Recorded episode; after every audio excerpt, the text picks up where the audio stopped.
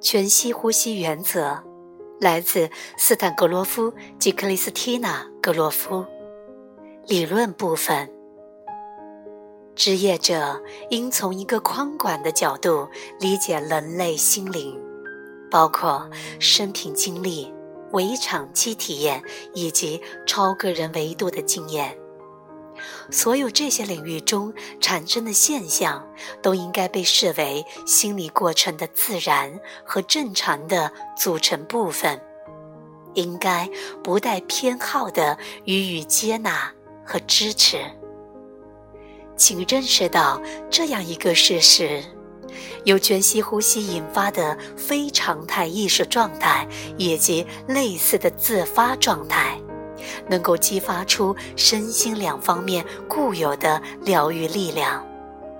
随着这个过程的展开，这内在疗愈者呈现出的治疗智慧，超越了个体从业者能够从他的智性认知以及任何特定门类的心理治疗和身体工作中所获得的知识。实际操作。全息呼吸的基本要素包括逐步加深、加速的呼吸、唤起音乐，以及通过特定的身体工作形式进行的能量释放。之后辅以创造性的表达，如绘制曼陀罗以及经验分享讨论。全息呼吸可以在一对一的基础上进行。也可以在团体中进行，参与者轮流充当体验者和守护者的角色。在首次体验呼吸之前，参与者将接受深入的理论培训，包括描述呼吸过程中出现的各种现象，分属哪类主要的心理领域，如身体经历、围场期和超个人领域。以及对体验者和守护者进行技术指导。如果有任何身体和情感上的禁忌，可以进行讨论并予以专业的评估。全息呼吸比通常的呼吸要更快、更深层。一般来说，在呼吸之前或呼吸的期间，关于呼吸的速率、模式。和性质，我们不会给出其他任何具体的指导。这种体验完全是内在的，很大程度上是无法言表的，无需干预。以下情况则是例外：呼吸者喉部紧缩，有窒息的现象，失控，因过度的恐惧或痛苦而无法进行呼吸。当呼吸者明确要求进行干预时，才会干预。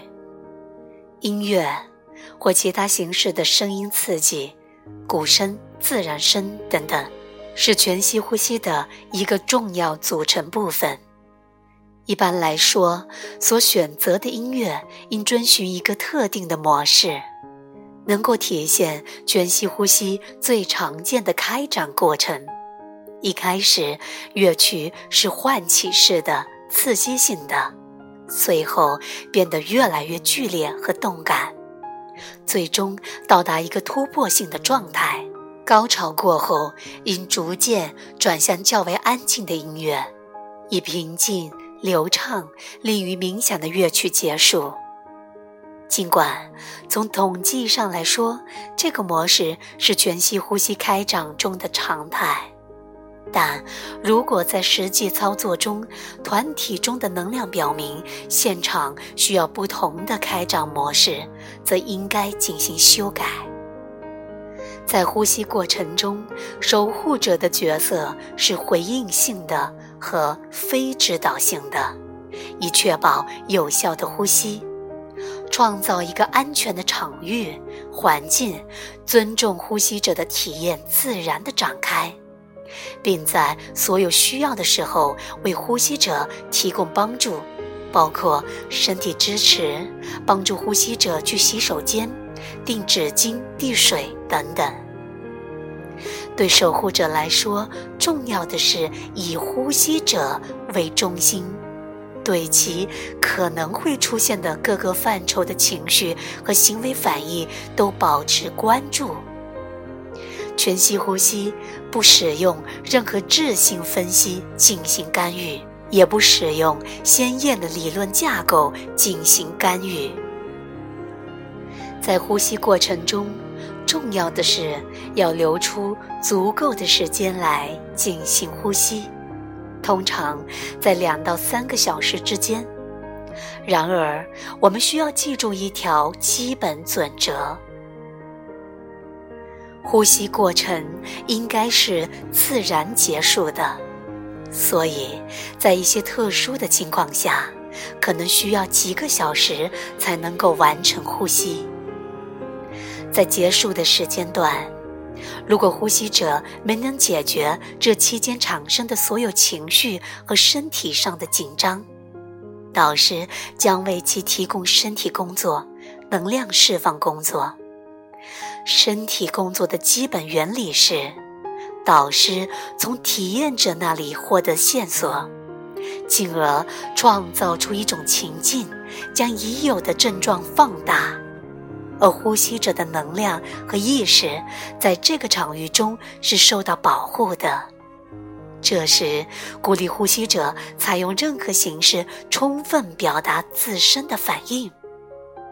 这种形式的身体能量释放工作是全息呼吸的一个重要组成部分，对于完成和整合呼吸体验起着重要的作用。